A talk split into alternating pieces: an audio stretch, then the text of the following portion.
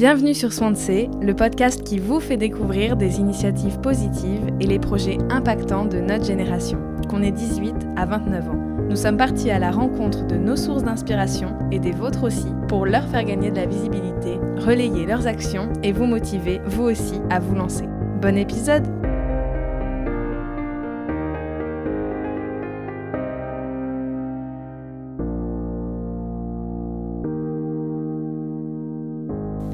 Si les Totally Spies et One Piece vous disent quelque chose, cet épisode va vous plaire. On va parler dessin animé sur Swansea.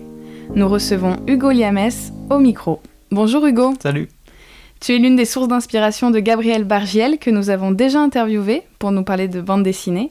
Et aujourd'hui, c'est ton parcours qu'on va mettre en lumière. Tu as toujours voulu faire du dessin ton métier et dès la troisième, tu pars en internat te spécialiser puis tu fais une école de cinéma d'animation 3D à Toulouse, que tu quittes au bout d'un an, pour retourner faire du dessin dans une école de manga. C'est là que tu apprends le storyboard, qui est devenu ton métier. Tu travailles actuellement pour le studio La Chouette Compagnie, pour la, série d'animation Dragon Striker, pour Disney ⁇ rien que ça, et pour plein de projets qui restent encore secrets à l'heure où on tourne cette interview. Mais commençons par le commencement. Quel dessin animé tu regardais quand tu étais petit et dont tu t'inspires toujours aujourd'hui? Si je devais parler à toute une génération, euh, ça serait Dragon Ball Z évidemment. C'était des dessins animés que je regardais quand j'étais petit. C'est du manga, c'est de l'animation japonaise. On a, on, a, on, a, été bercés avec ça. En tout cas, les garçons, après, je sais pas pour les filles, hein, mais nous, les garçons, on a été beaucoup bercés avec ça, en tout cas, en termes de dessin animé. Qu'est-ce qui te plaisait dans cette série? Oh, la baston, on les super pouvoirs, tu vois, enfin, je sais pas, il y avait un truc euh, où ça nous prenait pas pour des enfants en fait, où ça se battait, euh, il y avait des sujets sérieux, de la vraie narration en fait. Et toi, comment tu caractériserais ton univers? Tout l'inverse en fait, parce que moi quand je dessine, euh, mon style de dessin en tout cas, c'est pas de la baston, pas du tout vraiment. je sais en dessiner, je sais en faire, j'aime beaucoup en faire. Mais si je devais dessiner un dessin personnel, euh, c'est rarement euh, des trucs de baston ou euh, des trucs très violents. C'est vraiment des trucs généralement un peu mignons, un peu chibi, si on devait vraiment mettre un mot sur ce que je dessine. Mais sans rester chibi, ça reste quand même très cartoon, un peu américain. Voilà, on est un peu entre les deux, entre la japanime et le cartoon américain. Alors pour ceux qui connaissent pas, est-ce que tu pourrais nous donner un exemple de chibi? Un artiste que j'aime beaucoup, c'est Ulysse Malassagne, qui a fait le même lycée que moi. Et en fait, lui, il a un style de très rond, très euh, joyeux. Euh, euh, voilà, c'est ce que je. En tout cas, si je devais donner vraiment un exemple de ce que j'aime bien faire, ça serait voilà, comme Ulysse Malassagne sur le Collège Nord, par exemple. Et comment tu arrives à, à composer pour que ça soit à la fois mignon et doux, mais pas pour les enfants? Ça va avec l'histoire, je pense. T'es pas obligé de faire un style graphique on va dire sérieux pour une histoire sérieuse. Je pense que ça, les deux peuvent se cumuler. C'est en fait c'est juste euh, juste la narration qui change, euh, l'histoire. Est-ce que si ton histoire elle est prenante, elle est intéressante, elle est sérieuse euh, et que tu as envie juste de faire un style enfantin, tu peux en fait. Et même des fois, je pense que certains, dans certains cas, ça joue, ça joue dans la narration d'avoir un style très naïf avec une histoire très sérieuse. Il y a, si je devais donner un exemple, c'est un exemple un peu fort, mais euh, le, par exemple Made in Abyss, euh, c'est un manga où, euh, alors je vous conseille de regarder la série plutôt que le manga. Le manga a des scènes qui peuvent parfois choquer, parfois être très dures, mais l'animé calme un peu ça, même si ça reste un peu, un peu dur et un peu choquant sur certaines scènes. Made in Abyss, c'est un manga où les héros sont des enfants, mais il leur arrive des trucs vraiment, vraiment très durs pour des enfants, voire même trop durs. Et euh, bah, l'histoire quand même reste intéressante, mais euh, voilà, c'est une série qui, euh, peut paraître graphiquement très jolie, très sympa, parce que c'est des enfants, mais le sujet et l'histoire à l'intérieur est très très dur et très adulte finalement. Est-ce que tu pourrais nous parler des étapes que tu juges importantes pour suivre ces rêves? Ah, je pense jamais lâcher, hein, c'est un peu bateau, mais euh, ouais, je pense qu'il faut avoir une idée et vraiment pas la lâcher de vue. Vraiment, moi j'ai toujours voulu faire euh, du dessin et je l'ai jamais, euh, jamais abandonné. Je me suis toujours dit, je veux faire ça et tu fonces tout droit. Tu te rappelles de ton premier dessin? Oh oui, ça devait être du, oh, ça devait être du Pokémon ou, ou du Dragon Ball, pareil. Hein. c'est vraiment, moi quand j'étais petit, je regardais tout le temps Dragon Ball Z ou alors, ou alors Pokémon. Donc ça, je pense que ça devait être du Pokémon. Je devais recopier, j'ai recopié des Pokémon genre sur les cartes ou les trucs comme ça. Ça devait être ça. Et aujourd'hui, tu travailles avec Disney en tant que storyboard révisionniste pour notamment Dragon Striker. Hmm. Tu peux nous expliquer ce que c'est qu'un storyboard? Alors, sujet compliqué. Euh, le storyboard, en fait, on a une des parties où les gens, ils, enfin, on est, un peu une partie invisible de la création d'un dessin animé. Parce que on se dit, oh, il y a le scénario, donc la partie écrite du dessin animé, et la partie euh, colorisée, finale qu'on connaît. Et en fait, avant ça, donc il y a des animateurs qui commencent à avoir un petit peu de reconnaissance dans leur métier, euh, notamment avec des films ou, euh, des, séries. Voilà, les animateurs commencent à avoir un peu de reconnaissance dans, leur métier. Nous, on a un peu la partie entre les deux, entre le scénario et les animateurs. On pas, voilà, les gens ne se rendent pas compte, on a un peu la partie invisible, où nous, en fait, on va mettre en dessin le scénario. Si on devait vraiment donner un métier euh, similaire, ça serait de la mise en scène. Un peu comme au théâtre, on a, on a le texte, on a nos acteurs et nous on va les faire bouger euh, sur la scène entre guillemets. C'est voilà. Et, ça c'est le storyboard. Et, euh, et, on travaille en fait on travaille avec le réalisateur parce que forcément il y a un réalisateur aussi sur une série animée qui a beaucoup moins euh, le côté mise en scène mais c'est lui qui valide par contre tout ce qui sera de la voilà la mise en scène. S'il y a des plans qui lui plaisent pas il peut les enlever les changer. Il a son il a quand même le dernier mot mais ça, c'est un peu la différence avec un film ou un film euh, classique. Euh, je parle pas film d'animation, mais un film classique, le réalisateur est souvent celui qui choisit tout, qui, qui organise tout. Alors que nous, dans film d'animation et série d'animation, on est plus sur un réalisateur, c'est un, il gère le projet dans sa globalité, il va décider de à quoi ça va ressembler, mais euh, on a, nous, on est des petites mains qui aident, on va dire, à mettre en place sa vision. Et est-ce que comme dans un film hollywoodien ou, français, vous êtes euh, cantonné entre guillemets à un personnage et vous ne dessinez que ce personnage comme un acteur finalement? Nous, on a des. Donc, dans le scénario, on a les personnages. On sait quel personnage va être dans cette scène, qu'est-ce qu'ils vont faire, euh, voilà, quel temps il fait, euh, où ils sont. En fait, on va avoir des personnages, on appelle ça du character sheet. En fait, c'est du c'est une planche avec le personnage de face, de dos, de profil, de trois quarts. Et ce personnage-là, nous, on va le redessiner euh, sur le storyboard. Après, le storyboard, il faut savoir que c'est une partie qui est, euh, qui est pas très jolie à regarder souvent parce que on est très rough. C'est-à-dire qu'en fait, quand on est très, quand on dit on est très rough, c'est on est très croquis en fait. C'est, il faut que le personnage on le reconnaisse, qu'il soit ressemblant à ce qu'il est sur le character sheet. Mais on a des libertés sur le produit euh, storyboard, on n'est pas obligé d'être vraiment très propre. Euh, voilà, il faut juste qu'on comprenne ce qui se passe, quel personnage. On n'est pas un produit marketing. Nous, storyboard, on est un peu la partie invisible que les gens voient pas. En fait, on n'a pas besoin de faire des trucs qui sont censés être beaux ou qui sont censés être propres. Tout ce que nous, on a besoin, c'est que les animateurs et les studios d'animation comprennent ce qu'on a voulu faire pour qu'ils animent le mieux. Et tu peux nous raconter comment se passent les projets au sein de cette organisation? Les coulisses, l'ambiance? Alors moi je suis dans un studio où ça se passe très bien. Je pense qu'il y a d'autres expériences. Il faut, il faut se faire des expériences ailleurs pour comprendre vraiment exactement comment le métier se passe. J'imagine qu'il y a des studios où ça va se passer moins bien parce que c'est pas du tout la même euh, mentalité. Voilà, il y, a des, il y a des choses comme ça. Euh, comme dans n'importe quel travail final. Euh, moi je suis dans, dans un studio où ça se passe très bien. Les... qui se veut un peu familial, donc on se connaît un peu tous, on fait des soirées ensemble. Moi, je m'entends très très bien avec mon chef, par exemple, et le réalisateur vient beaucoup nous voir, et, parce que c'est un ancien storyboarder, par exemple, donc du coup, il, connaît un peu notre euh, manière de travailler, il, connaît un peu notre, euh, il connaît notre milieu, donc du coup, euh, ça fait, ça crée un peu de complicité quand même. Mais euh, dans l'ensemble, nous, on s'entend tous très bien. On est vraiment dans une salle tous ensemble. Il y en a qui sont en télétravail aussi, mais euh, c'est, ça reste quand même très agréable de discuter avec eux. Mais, euh, mais c'est vrai que l'ambiance du studio, elle est très, elle est très très bonne. On, rigole ensemble, même si on n'est pas forcément des mêmes générations. franchement, on s'entend très très bien et on, est tous, on a tous la même passion au final et on a tous envie de faire un projet cool. Vous travaillez à combien sur un projet? Hum, Sur une série comme euh, la Dragon Striker, on est, je dirais, 5 ou 6 storyboarders qui peuvent varier. On n'est pas tous présents, tout le long, vu qu'on est euh, ce qu'on appelle intermittent du spectacle.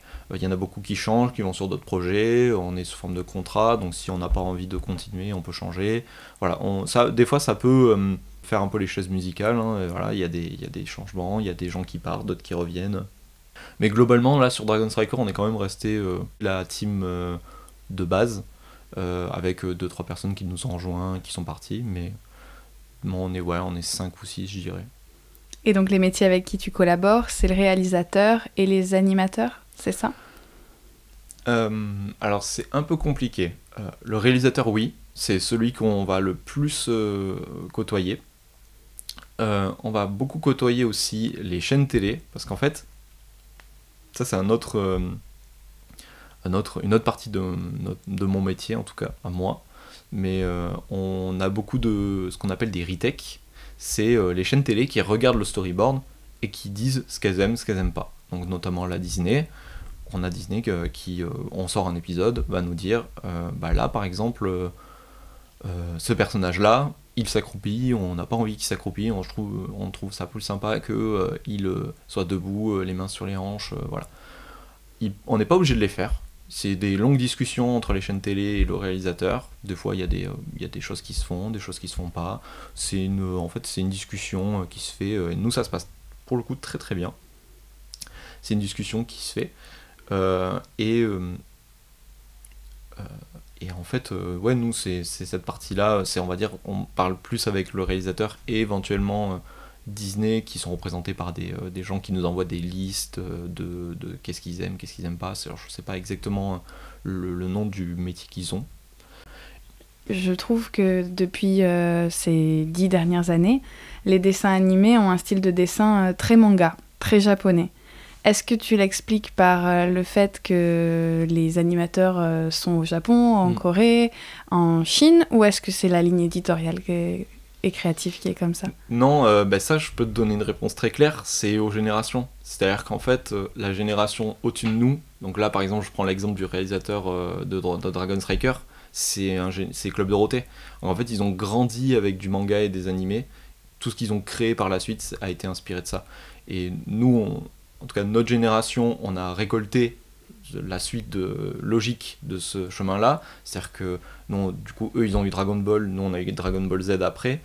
Euh, en fait c'est une génération qui ouais qui a grandi avec le club Dorothée et les réalisateurs de maintenant en fait c'est des gens qui voilà qui regardaient le club Dorothée et qui maintenant euh, ils ont envie de faire euh, du style manga animé ça en fait ça arrive à peu près au même moment que le manga est arrivé en France vraiment c'est tout enfin tout se regroupe à ce moment là je suis sûr à pas à 100% mais je suis quasi sûr que c'est lié à ça euh, en- en- principalement et après euh, oui euh, ça et c'est et c'est dû à ça que les studios ont été chercher des studios coréens ou euh, japonais parce que c'était c'est les mieux placés pour euh, représenter ce style-là en fait. Et est-ce que toi, tu as envie de continuer à prolonger ce style de dessin-là, ou est-ce que tu as envie d'aller chercher ailleurs euh, une autre patte créative? Euh, je suis pas fermé à une autre patte créative. Par exemple, un dessin animé qui me parle énormément, où j'aimerais beaucoup travailler sur un truc comme ça, c'est Gumball. Euh, le monde de Gumball, c'est euh, c'est un dessin animé de Cartoon Network, qui est assez connu. Et c'est très cartoon américain, ça n'a rien à voir avec le manga ou les animés, même s'il y a de, quand même des inspirations. On sent que voilà, c'est pareil, des réalisateurs qui ont grandi avec les animés et les mangas, et du coup il y a des inspirations.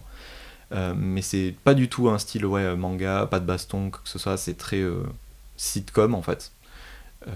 Ouais, ça me parlerait beaucoup un style comme ça, même si voilà, le manga me plaît, je suis très bien dedans, le style animé en tout cas, mais je suis pas fermé au cartoon américain, ouais. Et toi, est-ce que tu choisis les projets sur lesquels tu veux travailler?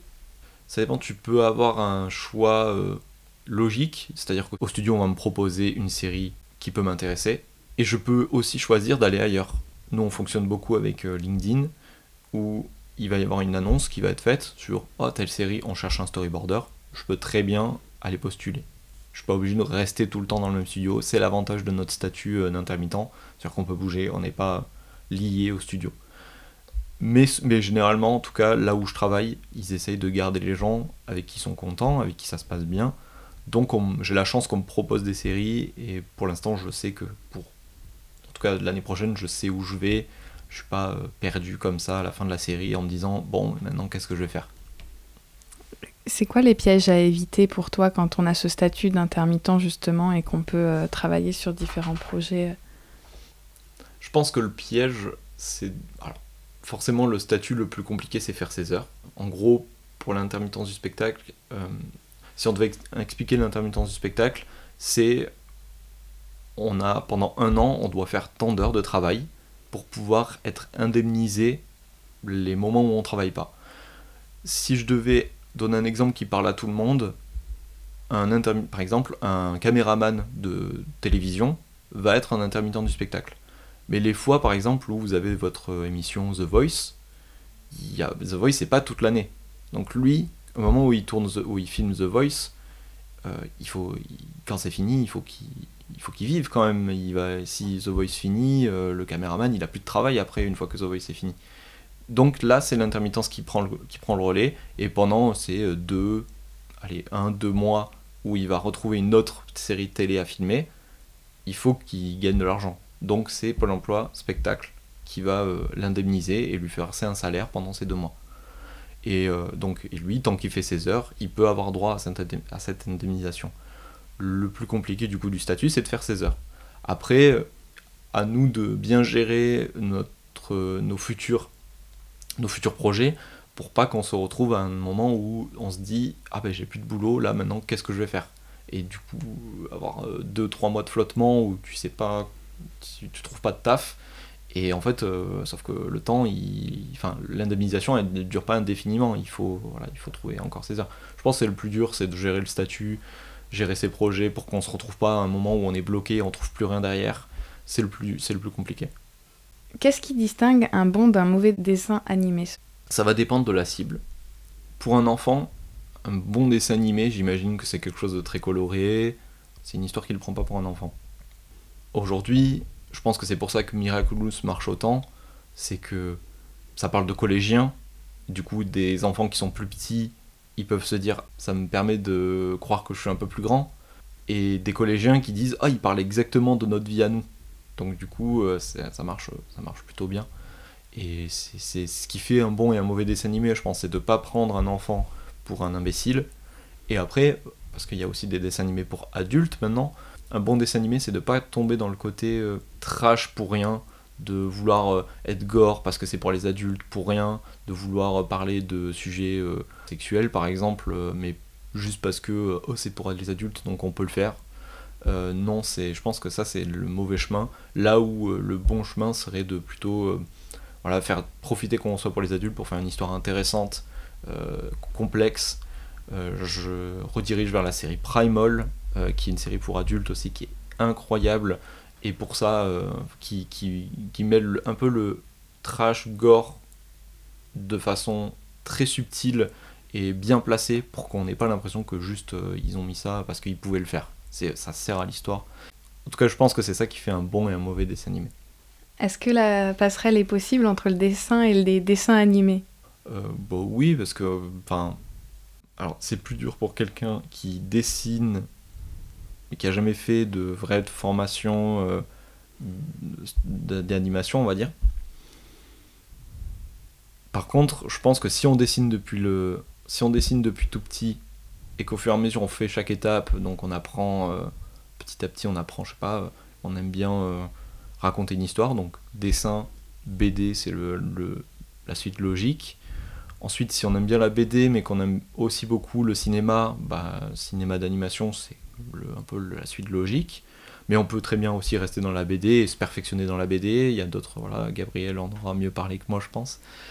Euh, après, voilà, et dans le dessin animé, pareil, il y a plein, plein d'autres métiers euh, et puis plein de branches du coup à prendre. Quelqu'un qui veut faire du coup du storyboard va peut-être faire plus une école de, bah, comme moi j'ai fait, une école de BD, manga, tout en apprenant des, un peu d'animation.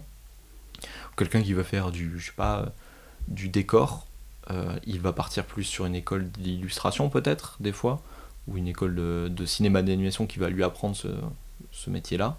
Après, il y a des écoles d'animation aussi qui peuvent apprendre le storyboard et ça marche très bien. Mais je pense que c'est plus compliqué, ouais, c'est compliqué d'apprendre le dessin en autodidacte et de passer dans ces métiers-là, parce qu'il y a quand même beaucoup de techniques à apprendre, beaucoup de... Euh, en fait il y a une méthodologie à apprendre, et euh, c'est le plus important qu'on t'apprend en école, même si euh, il y a beaucoup de choses qu'on apprend en école qui peuvent s'apprendre tout seul. je pense que le plus simple, ouais, ça serait, ça serait de faire une école. Mais je pense que le dessin, je pense que si on commence par le dessin, faire une école, c'est la suite logique déjà. Et après, euh, viser le métier qu'on a envie de faire. Est-ce que toi, tu as envie de créer ton propre dessin animé? Est-ce que j'ai envie de, de dormir? Oui, donc je dirais non. j'ai pas envie de créer mon propre dessin animé pour l'instant.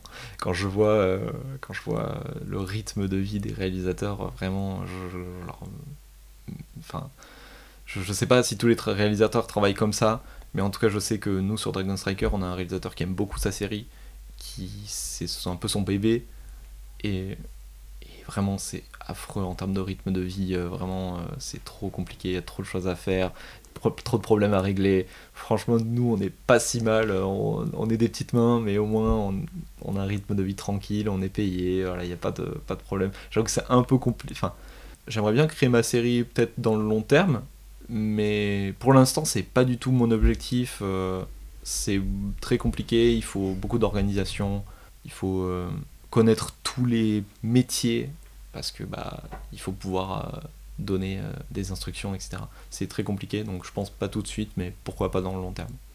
Et est-ce que tu dessines sur ton temps libre? De moins en moins, étonnamment, vu, vu, que je dessine tous les jours, en fait, t'as pas trop de temps de dessiner après, ou alors t'es un peu euh, enfin, en fait, j'avais déjà un peu ce truc-là euh, quand j'étais en école où tu dessines toute la journée, et le soir tu rentres, t'as juste pas envie de dessiner. Là, c'est un peu la même chose. C'est comme si on prend un coiffeur, il coiffe, tout et, il coiffe toute la journée. Le soir, je pense que si on lui demande de couper des cheveux, euh, il rentre chez lui, il a envie de couper et de faire autre chose. C'est même si le coiffeur a choisi la coiffure par passion, c'est pas parce qu'on a une passion que forcément on est obligé de le faire tout le temps, tout le temps, tout le temps. Demain, voilà, il y a, il y a, y a, y a une sorte de routine que, qui s'installe et on n'a pas envie de, quand on arrive chez nous, on n'a pas envie de redessiner. Quoi. Dessiner, c'est quand même ma passion, donc je le dessine dans mon temps libre, mais moins que quand j'étais vraiment euh, jeune et que j'avais pas beaucoup de, de dessins dans ma journée. Quoi. Est-ce que tu as une devise ou une phrase de vie? Ça va être bateau, mais je pense que c'est rien lâcher. C'est le, enfin moi en tout cas c'est ce qui me représente le plus, je pense, parce que longtemps euh, on m'a dit euh, que c'était pas possible. Longtemps on m'a dit que euh, moi qui viens de la campagne, jamais tu pourrais bosser à Paris dans un studio d'animation parce que c'est pas du tout des métiers qui sont connus, c'est un peu flou. moi, je vois mes parents quand je leur, quand je leur ai dit que je voulais faire ça, vraiment, c'est le seul truc qu'ils connaissaient, c'est la BD, parce que la BD, c'est le truc le plus connu. La BD, l'avantage c'est que les gens comprennent que ça peut être un métier. Même si c'est très compliqué, les gens comprennent que ça peut être un métier. Là où l'animation, il y a tellement de métiers invisibles qu'on se rend pas compte que c'est des vrais métiers en fait. Donc euh, ouais, c'est, je pense que ma devise ça serait de rien lâcher parce que ouais, les gens vont vont dire euh, non mais tu peux pas tu peux pas faire ça, c'est pas possible, t'as pas le niveau. Alors que si tu travailles et que tu lâches rien, c'est quand même possible je pense qu'aujourd'hui, la moitié des gens qui sont dans le métier, c'est des gens qui ont une passion quand même, plus que des gens qui ont fait ça parce que juste ils sont très bons. C'est beaucoup de passionnés finalement. Et quels sont les dessins animés que tu recommanderais à quelqu'un de notre génération qui connaît pas du tout cet univers? On a déjà cité deux ou trois. Euh, bah, Gumball, c'est le classique que vous pouvez montrer à vos enfants comme euh, à une personne adolescente ou de, de, notre âge en fait. Ça se regarde euh, à tout âge, Gumball. Ensuite, si vous aimez les histoires du, si vous aimez les histoires plus adultes, vous avez du coup Primal. C'est un peu violent Primal, euh, pour ceux qui sont un peu sensibles éventuellement sur certains, notamment sur le sang ou les choses comme ça. Et euh, si je devais en donner une autre, bah, globalement, beaucoup d'animés japonais, on se rend pas compte, mais les animés japonais, je pense que c'est pas étonnant s'il y a beaucoup de gens aujourd'hui qui en regardent, c'est que c'est des histoires qu'on n'a pas l'habitude de voir nous sur, à la télé, sur TF1 ou France Télévisions, des choses comme ça, même sur les plateformes. Hein. C'est des sujets très adultes en général. par exemple, en ce moment, moi je regarde un animé qui s'appelle Vinland Saga, qui est sur, basé sur des vikings. Et en fait, on a ce truc-là de dire ah bah c'est les Vikings donc ça va être de la baston tout le temps. Et en fait non pas du tout. On est beaucoup plus sur une série euh, qui parle de de l'humain, de la violence, euh, de est-ce qu'au final est-ce qu'on a besoin d'être violent pour être un meilleur euh, humain, voilà la notion de guerrier, est-ce qu'un guerrier c'est quelqu'un de très fort? Ou alors est-ce que c'est juste un mec qui est fort mentalement, qui, qui, qui est juste intelligent et qui qui veut pas qui veut pas se battre pour rien en fait? Et ça, par exemple, vous en avez plein sur euh, des plateformes comme Crunchyroll qui est en train d'exploser en ce moment. Et comment tu conseillerais quelqu'un qui souhaiterait se lancer dans l'animation mais qui sait pas comment faire? Alors faire une école, c'est le principal, je pense. Même si c'est pas obligatoire, c'est quand même l'école qui va ramener les contacts, qui va ramener la méthodologie, qui va former les métiers, et te faire découvrir des métiers éventuellement. Non, après c'est du contact. Euh, ces métiers-là, euh, malheureusement, c'est très fermé. On connaît pas. Euh, quand tu connais personne dans le milieu, c'est très très compliqué d'y rentrer. C'est là que les écoles t'apprennent à te faire du contact. Tu rencontres des gens qui vont bosser eux et qui en fait de, des connaissances, de connaissances, tu vas pouvoir peut-être rentrer dans le milieu. J'ai eu cette chance-là aussi d'avoir un contact à mon école qui m'a permis de rentrer dans ce milieu-là. Tout le monde n'a pas cette chance-là je suis conscient que j'ai une énorme chance là-dessus. Mais euh, si on lâche rien, je pense, et si on fait en sorte de le mériter, de provoquer la chance au final, on peut, on peut y arriver, on peut le faire. Mais je pense que le mieux, c'est de passer par une école quand même. Aujourd'hui, euh, il y a énormément d'écoles euh, d'animation, de manga, de BD en France. On n'est même pas obligé d'aller à, Paris maintenant. C'est les gobelins, c'est même plus nécessaire de faire les gobelins forcément pour faire du dessin animé. Il y a plein d'écoles en France. Donc euh, ouais, je pense que le, plus simple c'est de commencer par faire une école, être sûr de ce qu'on veut faire, parce que c'est des, écoles qui coûtent cher. Il faut aussi avoir la chance financière. Le, truc que je, que je conseille le plus pour rentrer dans le milieu, c'est de faire des stages. C'est, je pense que le stage, c'est le truc le plus utile euh, pour l'animation en tout cas, parce qu'il y a beaucoup de, demandes de stagiaires, ou alors euh, on peut, un stagiaire ça prend pas beaucoup de place, et on peut commencer à lui apprendre le métier tranquillement. Nous, je vois qu'au studio, en tout cas, euh, on a déjà eu deux, deux trois stagiaires. Euh, moi, moi, le premier, j'étais un stagiaire au studio euh, là où je suis. J'ai commencé en étant stagiaire.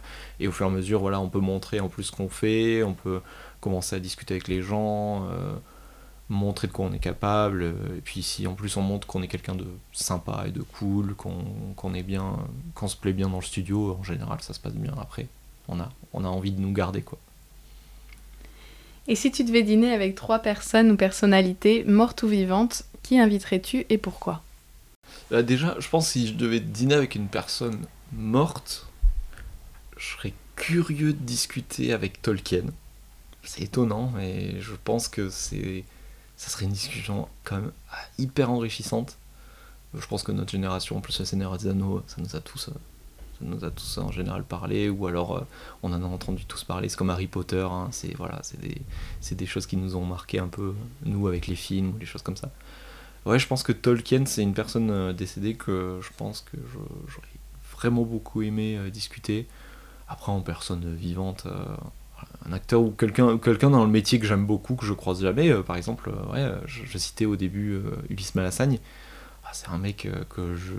C'est un peu mon idole, celui qui m'a donné envie de faire du dessin animé. Je suis à ça. Vraiment à ça. Je, je sais qu'on est dans le. Je suis dans le même milieu et je sais que c'est possible de le rencontrer et de discuter avec lui. Et euh, ouais, ça serait un mec, je suis sûr que de faire un, repas avec lui, ça serait hyper intéressant. J'aurais plein de questions à lui poser. Quoi. Et pour notre dernière question, est-ce que tu pourrais nous parler d'une de tes sources d'inspiration qui a entre 18 et 29 ans que nous pourrions interviewer sur Swansea? Je pense que je vais te citer quelqu'un qui est une source d'inspiration parce que elle a toujours resté. En fait, elle a fait la même école que moi, mais elle, ça, ça lui a moins réussi. Et je pense que c'est une source d'inspiration pour moi parce qu'elle a toujours su retomber un petit peu sur ses pattes, jamais euh, trop lâché, entre guillemets. Euh, elle a toujours gardé le dessin, euh, Mais là, par exemple, du coup, elle, est sortie de l'école avec rien. Et du coup, il y a ce truc-là de bah, est-ce que le dessin se fait pour moi? Est-ce que je reste dans le dessin? Est-ce que je pars pas dans le dessin? Et elle, du coup, elle a trouvé un autre boulot. Mais elle a toujours voilà voilà elle est sortie du dessin. Mais je trouve qu'elle est c'est une source d'inspiration pour moi parce qu'elle a jamais baisser les bras entre guillemets de de, de ton enfin soit euh, retourner euh, comme beaucoup le font retourner un peu chez nos parents euh, garder un petit peu cette sécurité financière où on est bien chez nos parents et tout là où je sais qu'elle elle l'a pas fait elle a, elle a vraiment elle a vraiment voulu garder ce, cette indépendance et de pas lâcher, de se dire bon ben écoute, je vais, je vais me débrouiller. Si l'école le fait pas pour moi, je me débrouille, je vais trouver du taf et tout. Et c'est euh, une amie à moi qui s'appelle Talia, qui est sur Toulouse. Et, euh, et aujourd'hui, euh, elle fait, elle a complètement changé de métier dans le dessin, mais son parcours est assez, assez atypique parce que elle, a, jamais lâché. A aujourd'hui, je crois qu'elle travaille dans, des, dans les serres. Euh, et donc, euh, ouais, en fait, elle, elle a, elle a retrouvé un boulot et tout, elle a pas, pas relâché. Là où moi, je pense que ça m'arrive, ah, je pense que je fais une dépression et je, vraiment, je, je pense que j'aurais, j'aurais vraiment lâché et je me serais dit, bah allez, c'est bon, je retourne chez mes parents et je vais, euh, je vais faire un truc, je vais faire un, un, boulot comme ça, là, et puis tant pis. Et donc voilà, moi, c'est une, source, c'est une de mes sources d'inspiration. Elle continue de dessiner? elle continue de dessiner encore aujourd'hui, elle fait un petit peu d'illustration, elle fait de temps en temps, elle a fait des petites expos à Toulouse, euh, dans, des, dans des bars, dans des, euh, dans des galeries, euh, je crois pas dans des galeries, dans des bars plutôt, dans un bar principalement en tout cas, je sais, où elle a fait des galeries, elle expose un petit peu, elle a des trucs à montrer, voilà, mais elle, a, elle est pas plus du tout dans le dessin, ça je sais pas si ça l'a dégoûté ou si euh, d'un je sais qu'elle a galéré à, elle, a, elle voulait rebosser dans le dessin dans, dans le dessin dans, dans, le manga ou dans, dans le elle je crois qu'elle voulait plus bosser dans le jeu vidéo aussi animation.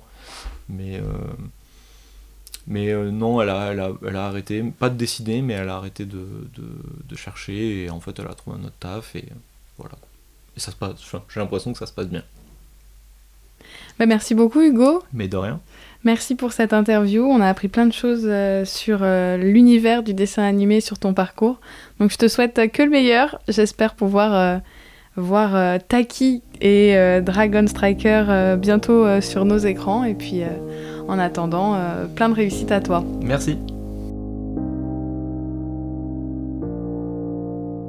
Si vous avez aimé cet épisode, n'hésitez pas à mettre 5 étoiles sur le podcast et à le partager le plus possible à vos amis, à vos proches et à vos propres sources d'inspiration. Retrouvez-nous également sur tous nos réseaux sociaux en tapant swansea.co et sur notre site internet du même nom. Alors, on a besoin de vous, donc à la semaine prochaine, car désormais, c'est à nous de parler.